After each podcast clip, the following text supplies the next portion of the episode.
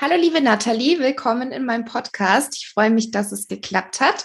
Zu Beginn stell dich sehr, sehr gerne erst einmal vor. Wer bist du? Was machst du? Woher kennt man dich? Sehr, sehr gerne. Erstmal vielen Dank für die Einladung. Ich freue mich sehr, dass ich hier bin. Mein Name ist Nathalie Gleitmann. Ich bin Kochbuchautorin, ich bin Foodbloggerin und zertifizierte Ernährungsberaterin. Und bei mir dreht sich eigentlich alles um eine gesunde Ernährung ohne Verzicht. Ich möchte einfach, dass gesunde Ernährung Spaß macht, dass es unkompliziert ist und mein Themenschwerpunkt, meine persönliche Expertise liegt einfach auch nochmal auf dem Thema äh, Lebensmittelunverträglichkeiten, weil ich selber viele Jahre von Histamin, Gluten und Laktoseintoleranz betroffen war.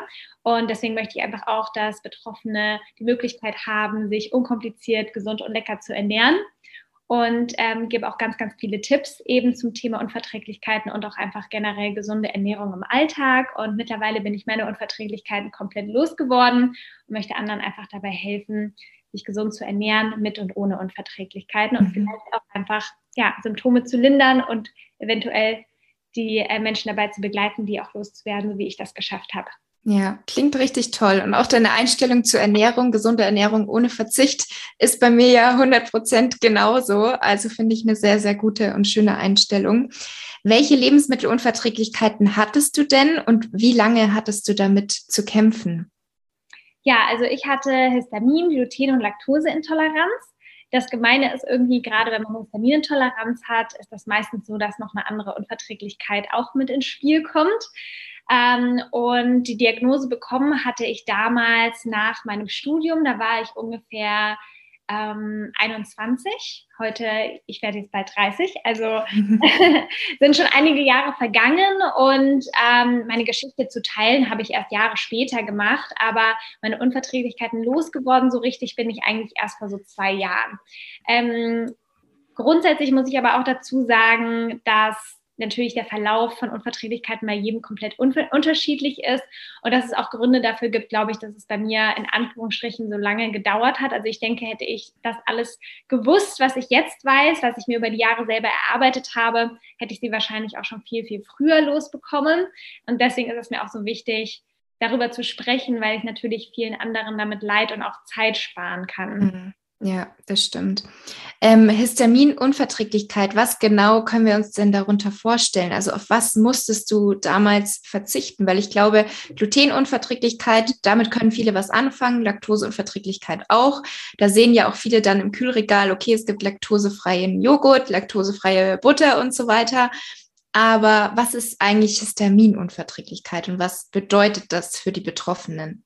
Ja, also Histamin ist an sich eigentlich gar nichts Schlimmes. Das ist ein Botenstoff im Körper, ein Eiweiß, an ganz vielen äh, körperlichen Funktionen beteiligt, Schlaf- und Wachrhythmus, hormonell, äh, Verdauung, ganz, ganz viel. Und jeder Mensch produziert selber Histamin und man findet eben auch Histamin in Lebensmitteln. Und es gibt auch Lebensmittel oder auch generell Lebenssituationen, die dazu führen, dass der Körper von selber Histamin ausschüttet. Und das Problem ist halt, wenn der Darm aus dem Gleichgewicht gekommen ist und dann eventuell nicht mehr ausreichend Enzyme produziert, um das Histamin im Körper abzubauen, dann stimmt das Verhältnis nicht mehr. Man hat zu viel Histamin im Körper, was man nicht mehr abbauen kann. Und das führt dann eben zu Symptomen. Und ähm, das Schwierige an Histaminintoleranz ist eben genau, was du gesagt hast. Es gibt nicht eine spezielle Lebensmittelgruppe, die davon betroffen ist. Das ist irgendwie so querbeet von Schokolade über Tomate bis Aubergine äh, zu Avocado und Banane. Ähm, grundsätzlich auch alles, was so lange gegärt ist, wie zum Beispiel Sauerkraut, Wein und solche Sachen. Ähm, da entsteht dann in diesem Gärungsprozess auch immer Histamin. Und dadurch ist das nicht immer so ganz eindeutig. Jeder hat auch nochmal eine unterschiedliche Toleranzgrenze. Und ja, man denkt natürlich am Anfang, dass da gar nichts mehr übrig bleibt, was man essen kann, was aber Gott sei Dank gar nicht der Fall ist. Mhm. Ich glaube, das denkt man leider oft. Das denken ja auch viele zum Beispiel bei veganer Ernährung. Ja, was sollen sie denn dann noch essen? Ich glaube, da muss man einfach immer sich die Zeit erstmal nehmen und sich damit auseinandersetzen. Was kann ich, was kann ich nicht? Und wenn man dann weiß, welche Lebensmittel man darf, dann findet man da auch nochmal jede Menge, glaube ich, wie man das Ganze kombinieren kann. Ähm, wie war das denn damals für dich, als du diese Unverträglichkeiten hattest und dann gleich drei auf einmal? Hast du da irgendwie erstmal monatelang schlechte Laune gehabt, ähm, mhm. dich total runterziehen lassen oder wie bist du damit umgegangen? Ja, also erstmal war es natürlich schon so so ein Schock und man versucht dann verzweifelt irgendwie rauszufinden, warum habe ich das jetzt und wieso und das hat doch keiner sonst in der Familie und was war da jetzt die Ursache und ich habe dann einfach gesagt, das ist jetzt erstmal egal. Ich, hab, ich bin eigentlich auch froh, dass ich jetzt weiß, ähm, was woran meine Symptome liegen und dass ich das jetzt auch wieder in der Hand habe, was daran zu ändern. Weil die schlimmste Zeit war eigentlich die, dass ich mich ständig schlecht gefühlt habe, aber nicht wusste, warum. Und als ich dann wusste, warum, habe ich dann eigentlich den Schalter relativ schnell umgelegt und gesagt, okay, ich konzentriere mich jetzt nur noch darauf, was ich essen kann und nicht, was ich nicht essen kann, weil da gibt es noch jede Menge und daraus mache ich jetzt das Beste. Und ich habe mich da halt dann so langsam vorgetastet, hatte natürlich auch immer noch viele Rückschläge, bis ich da so einen Durchblick hatte, ja, weil ich auch überhaupt nochmal ganz neu über Lebensmittel gelernt habe, wo steckt was drinnen und mich dann auch mit dem Kochen auseinandergesetzt habe. Also ich musste mein ganzes Leben umstellen und die schlechte Laune war tatsächlich eher in der Zeit, wo es mir schlecht ging. Und als ich dann die, Lö also dass ich dann die Lösung hatte, war eigentlich fast schon so eine Erleichterung, ähm, erst natürlich Verwirrung, aber ich habe mich dann da irgendwie einfach so reingestürzt, recherchiert, äh, Einkaufslisten geschrieben, angefangen irgendwie Rezepte zu kochen. Also das, was irgendwie mir am meisten abgegangen ist, habe ich halt versucht dann irgendwie zu ersetzen, weil es eben auch keine Produkte gab, die ich dann einfach mehr so fertig kaufen konnte. Und somit habe ich mich dann einfach herangetastet eigentlich mhm. und gemerkt, erstmal seine Symptome sind weg und das war natürlich so das Highlight. Und dann, okay, wie kann ich jetzt tagtäglich damit leben, ohne dass ich mich eingeschränkt fühle? Und das habe ich einfach über die Jahre mir dann angeeignet und alle meine Tipps teile ich halt eben jetzt auf meinem Kanal und meiner Webseite. Mhm, super schön. Und du hast jetzt schon am Anfang gesagt, du hast es eben geschafft, deine Unverträglichkeiten loszuwerden. Das heißt, dass du jetzt Laktose wieder vertragen würdest oder auch histaminhaltige Lebensmittel? Oder meintest du damit, dass du sozusagen es einfach geschafft hast, eine Ernährung für dich zu finden, wo du einfach gut mit zurechtkommst? Oder bist du wirklich so jetzt, dass du alles wieder verträgst? Genau, also ich vertrage eigentlich alles wieder. Ich kann komplett mhm. Lebensmittel essen, komplett, ich kann auch wieder Gluten essen. Bei Laktose komischerweise kann ich auch in kleinen Mengen essen. Da ist es jetzt nicht so, als würde ich jetzt einen Karton Milch trinken, aber mhm. mache ich auch sonst nicht, weil ich mich hauptsächlich pflanzlich basierend ernähre. Aber grundsätzlich kann ich eigentlich wieder alles essen und bin da auch sehr, sehr happy darüber. Und was war nochmal der erste Teil der Frage? Das war eigentlich, glaube ich, die Frage. Genau, ob du eben, also was du damit meintest, dass du sie losgeworden bist, die Unverträglichkeiten. Genau, das hat natürlich so seinen Weg gedauert. Genau, das wollte ich noch sagen. Jetzt habe ich das. ähm, genau, dass ich halt meine Ernährungsumstellung damals mir dabei geholfen hat, meine Symptome erstmal zu managen sozusagen. Und die waren dann auch super, super schnell weg. Ich habe aber über die Jahre halt gemerkt, dass alleine die Ernährung nicht ausreicht, um dann die Unverträglichkeiten loszuwerden. Am Anfang war mein Fokus einfach nur Symptome loswerden. Ich habe mich da eigentlich auch gar nicht so mit auseinandergesetzt, kann ich das jetzt komplett loswerden oder nicht. Das war gar nicht so mein Fokus, aber ich habe halt über die Jahre einfach generell mich mehr mit meiner Gesundheit auseinandergesetzt. Deswegen sehe ich halt auch die Unverträglichkeiten als riesengroße Chance, weil das so ein Warnsignal vom Körper ist, so hey, hier ist was nicht in Ordnung und man muss mal gucken, was man machen kann. Und so habe ich mich halt auch rangetastet auf die verschiedenen Bereiche in meinem Leben, hauptsächlich erstmal Ernährung, aber auch Dinge wie Stressabbau, Darmaufbau, ähm, Bewegung, ausreichend trinken, generell Darmgesundheit. Ich habe mich da halt immer mehr irgendwie ausgeweitet in diesem Thema und mehr angeeignet, mehr gelernt, mehr verstanden, mehr mit meiner Gesundheit mich auseinandergesetzt. Und dieses Puzzle dann am Ende, das hat dann mhm. der äh, Heilung oder eben dazu geführt, dass ich die Unverträglichkeiten losgeworden bin, weil es eben nicht nur eine Komponente ist, sondern viele andere, die unsere Darmgesundheit beeinflussen. Und die Darmgesundheit ist das, was am Schluss entscheidend ist dass man Unverträglichkeiten erstmal bekommt oder los wird oder, oder, oder. Mhm.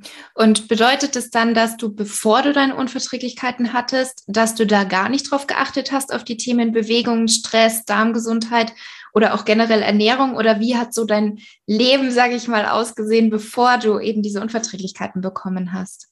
Also ich habe mich schon mit dem Thema Gesundheit auseinandergesetzt. Also ich habe mich zum Beispiel schon immer bewegt, immer Sport gemacht.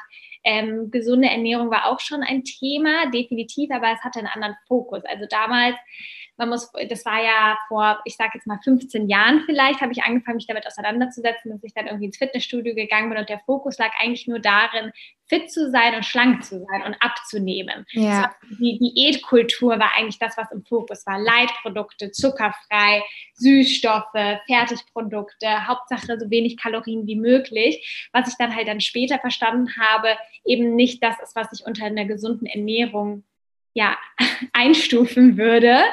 Ähm, und auch mein Sport, meine Sportroutine war extrem exzessiv und auch zu anstrengend, was mir dann eigentlich auch wieder auf den Darm geschlagen hat. Und ich habe mich damit auseinandergesetzt, aber eben mit einem anderen Fokus. Und die Unverträglichkeiten haben mir die Chance gegeben, meinen Fokus zu ändern von wirklich nicht, es geht nicht darum, irgendwie so wenig Kalorien wie möglich zu essen, sondern so gesund zu sein und sich so gut zu fühlen, wie, es geht. Mhm, voll gut. Und was verstehst du dann unter einem gesunden Darm? Also wenn ich das jetzt jemand fragen würde, der sich überhaupt nicht damit auskennt mit dem Thema Darmgesundheit, was ja so auf Instagram in manchen Bereichen, sage ich jetzt mal, schon so ein Trendwort geworden ist. Aber was würdest du jemandem erklären, der sich noch gar nicht damit auseinandergesetzt hat, was ist überhaupt ein gesunder Darm? Naja, also ich würde sagen, jetzt nicht von der medizinischen äh, Sichtweise, sondern meiner persönlichen Sichtweise ist, dass man sich einfach wohlfühlt, dass die Verdauung gut funktioniert, dass man eben nicht diese ganzen Beschwerden ständig hat wie Blähbauch, schlechte Verdauung, Verstopfung, Durchfall, sondern wenn wir es mal auf den Punkt bringen, dass man regulären Stuhlgang hat, dass sich der Darm gut anfühlt, dass man eine gute Verdauung hat, dass man die Lebensmittel, die man isst, auch verarbeiten kann, dass die Nährstoffe rausgewonnen werden können. Und dass man sich einfach fit fühlt, dass das Immunsystem gut ist, weil 70 bis 80 Prozent des Immunsystems sitzt im Darm. Und wenn man so Sachen hat wie Verdauungsprobleme oder eben auch Blähbauch, was ganz viele haben, dann sind es Sachen, die sind alle oder Unverträglichkeiten oder auch schlechte Haut. Viele dieser Probleme sind auf den Darm auch mit zurückzuführen und dass man da wirklich guckt, okay, woran kann das liegen? Ist das, mhm. was esse ich? Wie fühle ich mich? Wie ist mein Gang zur Toilette? Ist das in Anführungsstrichen normal? Wie sieht das aus? überhaupt. Ja, also viele wollen da nicht drüber reden, aber ein Blick in die Toilette sagt schon ganz, ganz viel über unsere Gesundheit aus. Und es gibt auch, ähm, ich habe da auch so ganz witzig so ein paar Zeichnungen bei mir als Highlight äh, geschrieben. was ist gesund und wenn es nicht so aussieht, was kann das über unsere Gesundheit aussagen? Also mhm. Also Komponenten und am Ende, dass man sich einfach wohlfühlt, dass man nicht ständig irgendwie was isst und das Gefühl hat, oh, ich habe das nicht gut verdaut, oh, mir geht es irgendwie nicht gut, meine, ich habe Nährstoffmangel, ich habe schlechte Haut, ich habe diese ganzen Symptome, wenn man das irgendwie nicht hat, weil man eben einen gesunden Darm hat. Mhm, ja, ja, wie du schon sagst, es ist halt tatsächlich für viele ein Tabuthema, darüber zu sprechen, obwohl es ja eigentlich jeden betrifft. Also es gibt so, so viele. Ich habe auch mal, ich habe mal eine Umfrage bei Instagram gemacht, ob die Leute quasi denken, es ist alles okay mit ihrer Verdauung oder ob sie eher denken, sie haben Probleme. Und so viele haben gesagt, dass sie eher das Gefühl haben, da stimmt irgendwas nicht, dass es nicht so optimal ist, was halt eigentlich erschreckend ist, weil ich glaube, viele nehmen das halt einfach so hin und ja. leben dann damit. Und das sollte ja eigentlich nicht so sein das wurde mir tatsächlich damals auch gesagt, nach meiner Diagnose, ja, wo ich meinte, ja, okay, was jetzt? Ja, nix, du musst einfach damit leben. Entweder du lässt einfach alle Lebensmittel weg, so ungefähr, die du nicht verträgst, oder du lebst halt mit den Symptomen und dir geht dann einfach immer schlecht, wenn du was isst, was dir nicht bekommt. Aber wirklich so mal zu gucken, okay, was ist die Ursache und auch mehr was ist so das ganzheitliche Bild, was sind die verschiedenen Schraubstellen, die ich angehen kann, die meine Darmgesundheit beeinflussen, wie Stress, Bewegung, ausreichend, mhm. ausreichend Schlaf, gesunde pflanzliche Ernährung, weil es ein gesunder Darm nämlich auch ausmacht, ist einfach eine vielfältige ähm, Bakterienbesiedlung, ja, und die ja. bekommt man, wenn man sich auch vielfältig ernährt. Und das ist eben auch ein ausschlaggebender Punkt, um eine gesunde Darmgesundheit zu mhm. haben. Deswegen, das sind so viele Aspekte, die vielleicht jetzt erstmal einen so ein bisschen überwältigend vorkommen. Gott, wo fange ich da jetzt an und stimmt von vorne und hinten irgendwie alles nicht. Aber man kann ja erstmal bei einer Baustelle anfangen irgendwie und sich so langsam vortasten. Auch wenn es nur ein Glas Wasser, jetzt sieht man es nicht, aber ich habe ein Glas Wasser in der Hand. Ähm, auch, wenn man ein Glas Wasser mehr am Tag trinkt, damit kann man ja auch schon mal anfangen, überhaupt sich mit dem Thema auseinanderzusetzen. Ich bin auch ein riesengroßer Fan, ich nenne das Wellbeing-Tagebuch. Das ist so ein Schritt weiter als ein Ernährungstagebuch, weil, ähm, wie gesagt, die Ernährung ist ein ganz wichtiger Komponent, aber eben nicht der einzige Komponent. Und beim Wellbeing-Tagebuch kann man einfach mal so ein, zwei Wochen akribisch aufschreiben als Tagebuch, was esse ich, wie geht's mir, wie war mein Schlaf, wie ist mein Stresspegel, wie ist meine Laune, wie sehen meine, wo bin ich gerade in meinem, bei Frauen jetzt, hormonellen Zyklus, ähm, wie sieht meine Verdauung aus, war ich auf Toilette, ähm, ja, alle diese Sachen, die halt so in das Wohlbefinden mit reinkommen. Und dann kann man da echt einen ganz guten roten Faden finden, weil ganz, ganz oft sagt man ja, entweder sagt man ja, ich ernähre mich doch schon gesund und trotzdem geht es mir nicht gut und da kann man genau da nochmal hingucken oder ähm, man will ja auch oft Dinge nicht so richtig eingestehen, so ja, mhm. ich hab, äh, eigentlich schlafe ich doch voll gut, aber wenn man mal jeden Tag aufschreibt, ja, wie viele Stunden habe ich denn jetzt eigentlich geschlafen und wie war die Schlafqualität und bin ich in der Nacht aufgewacht oder, oder, oder, ähm, dann kann man da eigentlich ganz gut einen roten Faden durchziehen. Und ich glaube, dass man da sehr viel einem, ja, dass einem sehr viel irgendwie ins Gesicht springen wird, wenn man das mal so schwarz auf weiß sieht. Ja, eigentlich habe ich eigentlich die ganze Woche gar nicht gut geschlafen. Man erinnert sich ja auch nicht dran, was ja, genau genau. oder gefühlt hat. ja, und es ist ja auch oft, wenn man irgendwie heute was isst, dann kann es ja auch sein, dass man erst zwei Tage später irgendwie merkt, dass das nicht so gut war. Ja. Deswegen macht es da schon wirklich auch Sinn, wie du sagst, dass man nicht nur die Nahrungsmittel aufschreibt, sondern noch so ein bisschen mehr drumherum. Und irgendwie hängt ja auch alles zusammen. Also man sollte das alles ja immer so im Großen und Ganzen sehen. Also von daher ist das ein guter Tipp mit dem Wellbeing-Tagebuch. Ähm, ganz kurz noch zu einer anderen Sache zurück, was du vorher schon erzählt hast. Du hattest damals ähm, auch schon Sport gemacht, eine Zeit lang auch exzessiv Sport gemacht. Da muss ich tatsächlich sagen, bei mir war das relativ ähnlich und hat irgendwie auch damit angefangen. Und das ist mir erst so im Nachhinein bewusst geworden, dieser Zusammenhang dass ich immer wieder mal Darmprobleme hatte. Dann war ich beim Arzt, habe sämtliche Untersuchungen gemacht und am Ende kam halt nur raus Reizdarm. Und dann hatte ich auch diese Phase, wenig, also hauptsächlich wenig Kalorien, aber viel Protein, kaum Fette, sehr viel Süßstoff, also sehr viel von diesen Ersatzprodukten, viele Riegel, viele so Leitcremes, viel Proteinpulver und habe eben täglich viel Sport gemacht und es ist schlimmer geworden. Also das weiß ich noch, dass es wirklich schlimmer geworden ist.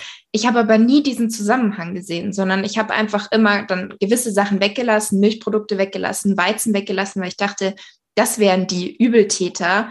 Mhm. Aber ich glaube, insgesamt war es eher so mein, diesen Stress, den ich mir gemacht habe, dieses exzessive Sportverhalten und eben auch zusätzlich sehr, sehr viele verarbeitete Lebensmittel, sehr viele Süßstoffe. Und irgendwann dachte ich mir dann einfach, weil die Diagnose war halt immer Reizdarm. Und irgendwann dachte ich mir dann so, ja gut, was soll ich machen? Und bin ein bisschen lockerer geworden bei allem. Also bin beim Sport lockerer geworden, bin bei der Ernährung lockerer geworden. Und dann hat sich das Ganze auch irgendwann gelegt. Das heißt, dass es sich von alleine eingependelt hat.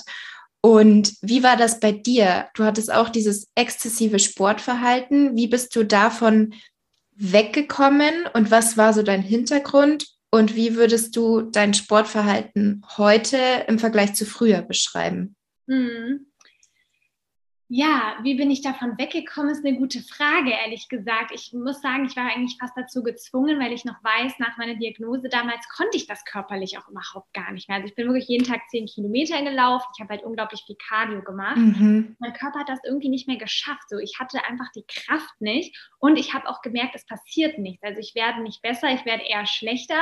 Mein Körper ist erschöpft ähm, ich habe auch keine, ja, mein Körper verändert sich auch nicht. Also ich bin jetzt nicht fitter, schlanker davon, sondern im Gegenteil, ich merke eigentlich, dass es mich erschöpft, dass es mich niederschlägt, dass ich davon aufgebläht bin und dass es mir eigentlich gar nicht gut geht damit.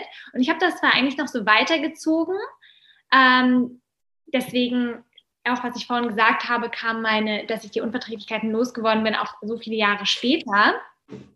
Aber was ich als allererstes gemacht habe, ich habe dann mit Yoga angefangen tatsächlich. Ich habe mit Yoga angefangen, weil da auch so viele gesagt haben, dass das eben helfen soll und auch mit Stressabbau. Und es hat mich mega lange gedauert, bis ich eine Yogalehrerin gefunden habe, mit der ich mich so verbunden gefühlt habe, mhm. weil ich auch so ja, ich, es war mir immer alles so zu ruhig im Yoga. Ich mochte halt diese Action und Auspowern und so. Und ich habe dann jemanden gefunden, die das einfach so perfekt für mich gemacht hat. Und dann habe ich das einige Jahre gemacht und das hat dann auch schon mal geholfen. Ich habe zwar da nicht nur Yoga gemacht, aber ich habe dann wenigstens schon mal eine neue Variation reingebracht. Und was tatsächlich für mich den Schalter komplett umgelegt hat, war 2020 Lockdown. Ähm, das hat für mich den Schalter umgelegt, weil dann plötzlich Homeworkouts irgendwie um die Ecke gekommen sind, was vorher nie eine Option für mich war. Es war immer entweder ich gehe draußen joggen oder ich gehe in irgendeine Klasse oder so. Das war auch immer für mich der Gedanke, wenn ich mich nicht komplett auspower, habe ich nichts gemacht. Da habe ich keine Kalorien verbrannt, mhm. gemacht. Und dann kam Homeworkout und ich lebe ja in Tel Aviv, vielleicht weiß der eine oder andere das nicht. Und bei uns war der Lockdown ja wirklich so, dass du teilweise gar nicht raus konntest, gar nicht auf die Straße konntest. Du durftest vielleicht ein paar hundert Meter von deinem Haus äh, zum Supermarkt um die Ecke, aber auch gar nicht irgendwie jetzt joggen gehen oder so. Und dann habe ich mich halt da komplett ausprobiert und gemerkt, A, macht das mega viel Spaß, weil es auch jeden Tag irgendwie was anderes ist. Und B, ich habe in viel weniger Zeit, mit viel weniger Aufwand, viel bessere Resultate bekommen. Also A, dass ich mich besser gefühlt habe körperlich. Es hat Spaß gemacht. Ich habe eine Steigerung gesehen und auch einfach so transformationsmäßig wurde ich stärker. Mhm. Und definierter als davor. Ich hatte diesen Blähbauch auch nicht mehr vom Sport. Ich habe Energie davon bekommen und seitdem mache ich das. Jetzt mache ich und dann bin ich halt, ich bin ja eben Fan davon, Dinge Schritt für Schritt zu machen und eben nicht von heute auf morgen. Und ich bin am Anfang als dann der Lockdown gelockert wurde, wieder joggen gegangen und habe dann halt so eine Mischung draus gemacht. Und mittlerweile war ich seit 2020 gar nicht mehr joggen, weil es einfach was ist, was mir gar nicht mehr so gut tut, ehrlich gesagt. Mhm. Also manchmal habe ich irgendwie Bock und dann jogge ich irgendwie 20 Minuten, weil ich da wirklich Bock drauf habe. Aber ähm, es ist nicht mehr so diese strikte, wenn du das nicht gemacht hast, dann hast du gar nichts gemacht, sondern es ist wirklich, ich gehe mittlerweile spazieren und mache eigentlich jeden Tag ein Homeworkout. Und ob das 10 Minuten sind, 20 Minuten sind, das ist oder 40 Minuten sind, das ist total egal, aber es ist jeden Tag was anderes, es macht Spaß, es ist Low Impact, es ist nicht dieses, ich bin komplett fertig, kann danach nichts machen, es gibt mir Energie, es zieht mir keine Energie.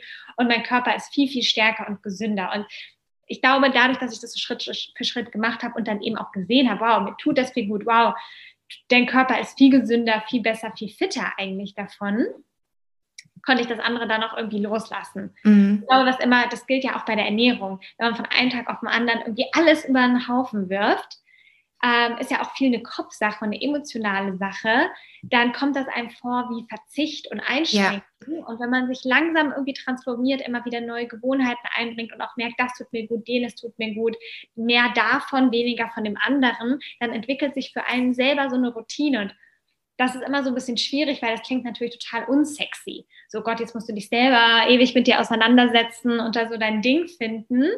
Ähm, aber so ist das eigentlich gar nicht. Das entwickelt sich total organisch, wenn man einfach mal irgendwie anfängt und wenn es einem wichtig ist. Mhm, genau. Das ist es, dass es einem wichtig sein muss. Und ich glaube, man braucht halt auch ein bisschen Geduld, weil natürlich kann man nicht jede Änderung von heute auf morgen, die ist nicht sofort spürbar, sondern manches dauert einfach. Aber wie du sagst, wenn man dem Ganzen halt Zeit gibt und sich auch wirklich mit sich selber auseinandersetzt, dann merkt man Tag für Tag, dass es einem einfach gut tut. Und du hast jetzt vorher angesprochen, dass du eben früher immer das Gefühl hattest, du musst dich richtig ausgepowert haben, damit es, also damit man überhaupt dieses Gefühl hat, man hat was getan. Das kenne ich auch. Wenn ich zum Beispiel beim, also viele haben das ja, wenn sie beim Workout nicht geschwitzt haben, mhm. dann haben sie das Gefühl, sie haben nichts gemacht. Ähm, und so ist es zum Beispiel auch beim Krafttraining, wenn man zum Beispiel als Mädchen Oberkörper trainiert, dann ist das eher so ein lockeres Workout und nur wenn man irgendwie noch Beine ganz hart trainiert hat oder am Ende noch eine halbe Stunde Cardio dran gehängt hat, dann fühlt man sich erst so richtig ausgepowert. Was ja absolut Schmarrn ist, sage ich jetzt einfach mal, weil das muss nicht so sein. Und wie du auch sagst, Sport sollte einem ja auch Energie geben und nicht dazu führen, dass man danach am liebsten ins Bett fallen will und nichts mehr machen kann. Was sind jetzt so deine Tipps für, ich sag jetzt einfach mal Mädels, weil ich kenne einfach hauptsächlich Mädels und auch meine Podcast-Zuhörer sind hauptsächlich Mädels, ähm, die das noch haben, dass sie sagen, ich muss richtig krass mich ausgepowert haben, um überhaupt das Gefühl zu haben, das war ein gutes Workout. Wie kommt man weg von diesen Gedanken? ich glaube, einmal ist es auch so ein bisschen ehrlich zu sich selber zu sein tatsächlich. Ja, also das hatten wir auch mit dem Wellbeing-Tagebuch. Das geht ja auch darum, einfach mal so hinzugucken und ehrlich mit sich zu sein. Tut mir das eigentlich gut? Macht mir das überhaupt Spaß? Zwinge ich mich da jetzt eigentlich nur hin, Dinge auch mal oder seine eigenen Handlungen mal auch so ein bisschen zu hinterfragen, ja? Und einfach auch mal was Neues ausprobieren tatsächlich. So, dass man muss ja eben nicht, als ich ja gesagt habe, von einem Tag auf den anderen gar nichts mehr von dem machen, was man vielleicht gerade macht. Vielleicht sagt man dann, okay, ich kann mich ja alle paar Tage oder einmal die Woche ausschwitzen mhm. und die mhm. zwei, drei, je nachdem, wie viel man halt macht, probiere ich doch einfach mal hier und da was aus. Einfach mal, was passiert ja nichts. Man macht ja trotzdem was. Und ich glaube, das ist auch immer so die Angst so ein bisschen, was passiert, wenn ich es nicht mache. Was passiert, wenn ich jetzt eine Woche keinen Sport mache?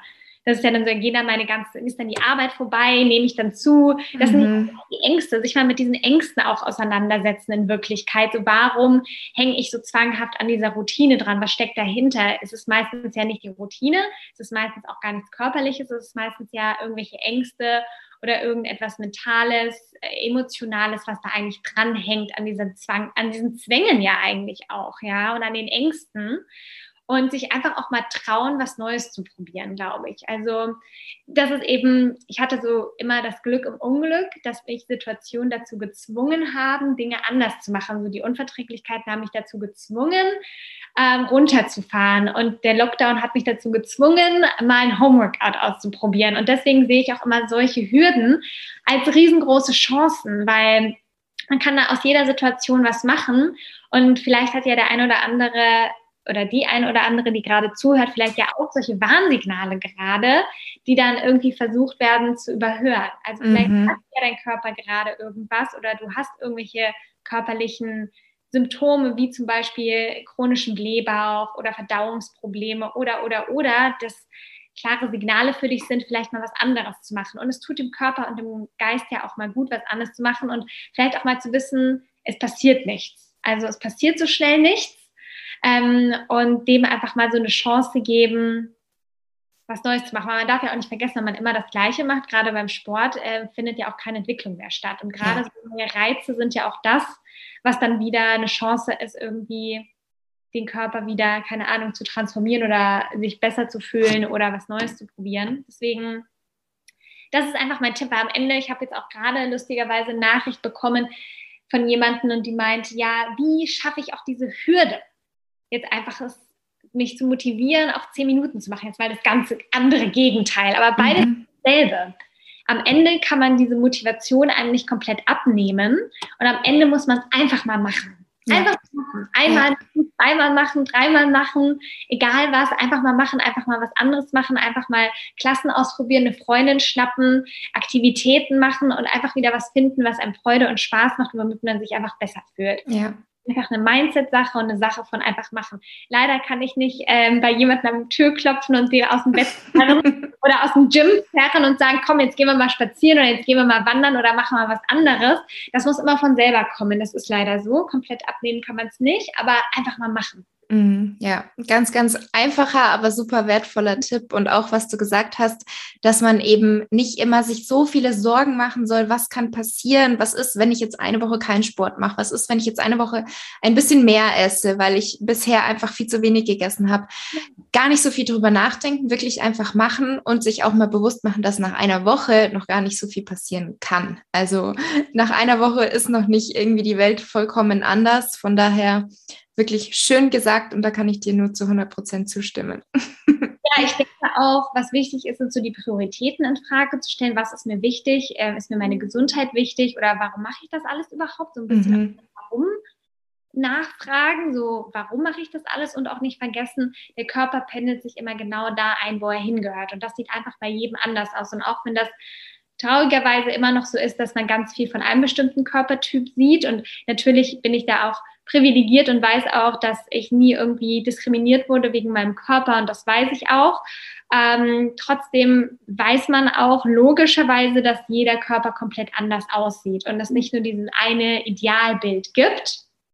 Und ähm, dass, wenn man versucht, zwanghaft etwas zu sein, was man nicht ist, und das habe ich auch viele Jahre, schadet das, als dass man ja auch einfach was heißt einfach, dass man auch sieht und versteht, dass jeder, jeder, jedes, ähm, ja, jeder Idealpunkt bei jedem komplett anders aussieht und dass es halt nicht nachhaltig ist, zu versuchen, anders zu sein, als man natürlicherweise ist. Mm, ja, sehr, sehr schön. Endlich ausgedrückt. Finde ich sehr gut, wie du das gesagt hast. Jetzt habe ich zwei abschließende Fragen. Einmal, was ist denn so dein Lieblingsessen? Aha, das ist meine Hassfrage. Oh, du kannst auch sagen, Lieblingsfrühstück oder, oder welches Lebensmittel darf nicht fehlen? Irgendwas, dass wir so ein bisschen mehr Einblick in deine persönliche Ernährung bekommen. Ja, also ich finde das immer so schwierig, weil ich bin auch so ein krasser Phasenmensch. So im Sommer habe ich dann so eine Phase, wo ich, wo ich super gerne Smoothie Bowls in allen Varianten esse und jetzt im Winter esse ich unglaublich ja. Haferflocken und Porridge und Overnight Oats. Und ich habe auch kein Lieblingsessen. das wechselt immer. Total, aber ich kann mal sagen, dass ich im Moment voll gerne einfach super viel Haferflocken esse. Also gerade so warmes Frühstück, Porridge, es ist kalt und ungemütlich. Mhm. Ich mag mhm. auch total gerne Shakshuka. Ähm, das ist ja so ein äh, orientalisches Gericht mit so Tomatensauce. Das kann man mhm. vegan machen, das kann mit Ei machen. Das esse ich total gerne. Und jetzt im Winter esse ich halt einfach auch unglaublich gerne so Pasta. Glutenfreie Pasta mit einer selbstgemachten cremigen Soße. Also so richtig so warmes Comfort Food einfach. Mhm. Ja, sehr was schön. Was bei dir? Was hast du aktuell was gerade besonders viel? Also auch tatsächlich Porridge oder Mugcake Bowl nenne ich es immer. Das ist eben, mhm. ähm, kennst bestimmt, also wie so ein kleiner Tassenkuchen halt, den backe ich mir immer. Ähm, und ansonsten liebe ich tatsächlich einfach alle Variationen von Bowls. An sich kann ja wirklich auch alles eine Bowl sein, aber ich liebe es einfach, mir so eine Bowl anzurichten, egal ob mit Reis oder Quinoa oder Süßkartoffeln, dazu irgendeine Proteinquelle. Und eigentlich bin ich, ist, also bei mir ist es ähnlich wie bei dir, auch eher pflanzenbasiert. Ich belasse mir zwar noch so diese Flexibilität, wenn ich dann irgendwie eingeladen bin oder essen gehe, aber hier zu Hause haupt, hauptsächlich pflanzenbasiert und mhm. habe eigentlich sehr, sehr viele Rezepte, die ich gern mag. Aber so das Lieblingsrezept habe ich eigentlich gar nicht. Ich, ich ja. weiß auch gar nicht, ob ich das als Kind mal hatte. Ich glaube, da hat das auch schon immer gewechselt. als Kind hatte ich das, aber habe ich einfach Frühlingsrollen geliebt. Tiefgekühlte Frühlingsrollen aus der, weißt du, die man in den Ofen schmeißt. Mhm. Okay. Kunst drin ist, so gar nichts mit gesund, aber Frühlingsrollen, oh mein Gott, habe ich geliebt. Aber ähm, ja, ich finde es auch immer total schwer. Aber Hauptsache auch einfach irgendwie bunt, gesund. Ich mag ja. einfach auch am allerbesten. Und ja, jetzt, wo wir über die ganzen Bowls geredet haben, würde ich mir jetzt am liebsten direkt eine machen. Sehr gut. Dann jetzt meine abschließende Frage, Nathalie. Wo können wir dich finden? Ja, ähm, genau, ihr findet mich auf Instagram unter Nathalie Gleitmann, ähm, auf meiner Webseite nathaliegleitmann.com und ich habe eben auch zwei Bücher geschrieben. Ein Buch komplett zum Thema histaminfrei, glutenfrei, laktosefrei, mein Leben vor der Diagnose, nach der Diagnose, erste Schritte. Happy Healthy Food heißt das. Das gibt es auf Amazon und weil jetzt gerade die fünfte Auflage rausgekommen ist, auch in jeder Buchhandlung eigentlich wieder. Und ähm, mein Buch Me Food, My Food, My Tel Aviv. Da geht es so ein bisschen auch natürlich wieder um gesunde Ernährung, aber auch inspiriert von meinem Leben aus Tel Aviv, rezepttechnisch, aber auch wieder ganz viel dabei für Unverträglichkeiten und das findet ihr auch auf Amazon. Sehr schön, danke. Ich habe noch eine persönliche Frage. Wie kam es oder wie kommt es, dass du in Tel Aviv wohnst oder wohnst du da schon immer? Ich wohne hier seit zehn Jahren. Ich bin zum Studieren hergekommen und dann einfach hier geblieben. Ich war aber schon als Kind und Jugendliche ganz viel in Israel. Ich bin jüdisch und habe da halt auch einen ja, persönlichen Bezug zu dem Land und war mir halt einfach auch gar nicht fremd. Und als dann die Entscheidung kam, wo soll ich studieren, wollte ich einfach, ich war davor in England ähm, im Internat und wollte halt unbedingt irgendwie wohin, wo Sonne ist und wo, wo es einfach schön ist. Und nicht, dass England nicht schön war, aber Sonne, Sommer. Da ist, da ist nicht so viel Sonne, gell? Ich leide auch gerade hier im Winter, da kann man das ja gar nicht mit dem Deutschland-Winter oder englischen Winter vergleichen. Aber ich wollte einfach wohin, wo Strand ist, wo Sonne ist, wo ich Spaß haben kann, wo, ja, wo ich einfach auch immer schöne Erinnerungen hatte. Und ja, bin dann hergekommen und liebe es einfach hier und deswegen habe ich mich entschieden zu bleiben und lebe seit fast zehn Jahren hier und ich heirate jetzt hier dieses mhm. Jahr und ähm, habe so mein Leben hier aufgebaut. Ja, voll schön. Klingt super. Das mit dem Sommer und der Wärme kann ich nachvollziehen. Ja. Ich sitze hier auch mit der Wärmflasche da, weil mir ist so kalt. Bei uns hat es geschneit, also. ja. Okay, ja dann vielen, vielen Dank, liebe Nathalie, für deine Zeit und dieses tolle Podcast-Interview. Und dann wünsche ich dir noch eine schöne Restwoche. Dankeschön, vielen, vielen Dank dir.